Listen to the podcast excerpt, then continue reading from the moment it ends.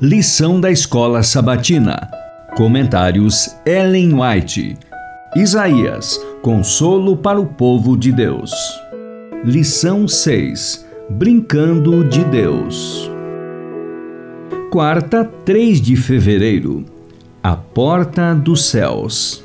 O termo Babilônia é derivado de Babel e significa confusão é empregado nas Escrituras para designar as várias formas de religião falsa ou apóstata. No Apocalipse, capítulo 17, Babilônia é representada por uma mulher, figura que a Bíblia usa como símbolo da igreja. A igreja pura é apresentada como uma mulher virtuosa e a igreja apóstata como uma mulher depravada. O Grande Conflito, página 381.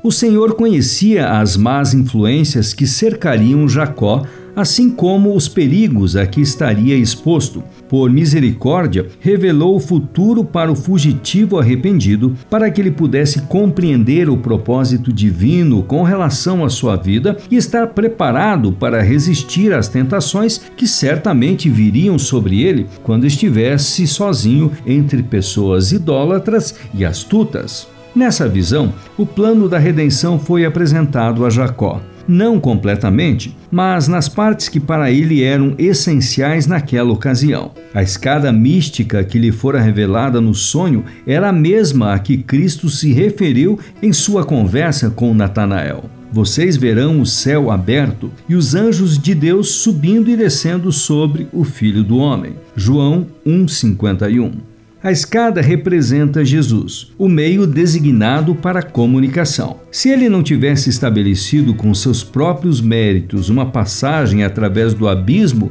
que o pecado abriu, os anjos ministradores não poderiam ter comunhão com o ser humano decaído. Cristo liga a humanidade em sua fraqueza e desamparo à fonte do poder infinito. Jacó despertou do sono no profundo silêncio da noite. Os seres resplandecentes da visão haviam desaparecido. Agora ele conseguia ver somente o contorno das colinas solitárias sob o céu brilhante e cheio de estrelas. Contudo, tinha consigo o solene sentimento de que Deus estava com ele. Uma presença invisível enchia a solidão.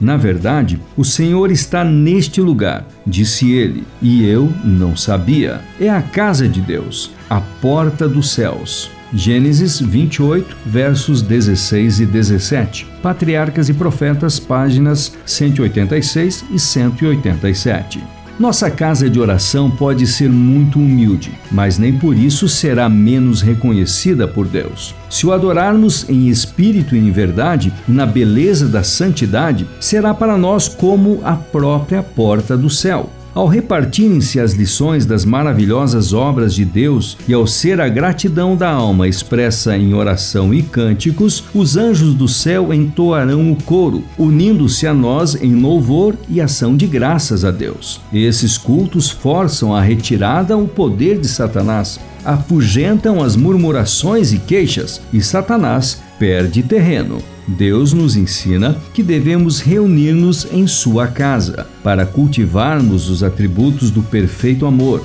Isso tornará os habitantes da terra aptos para as mansões que Cristo foi preparar para os que o amam, e onde, de sábado em sábado, de uma lua nova a outra, se reunirão no santuário para se unirem e entoar cânticos mais sublimes, em ação de graças e louvor àquele que está sentado sobre o trono e ao Cordeiro para sempre e sempre. Nos lugares celestiais, página 288.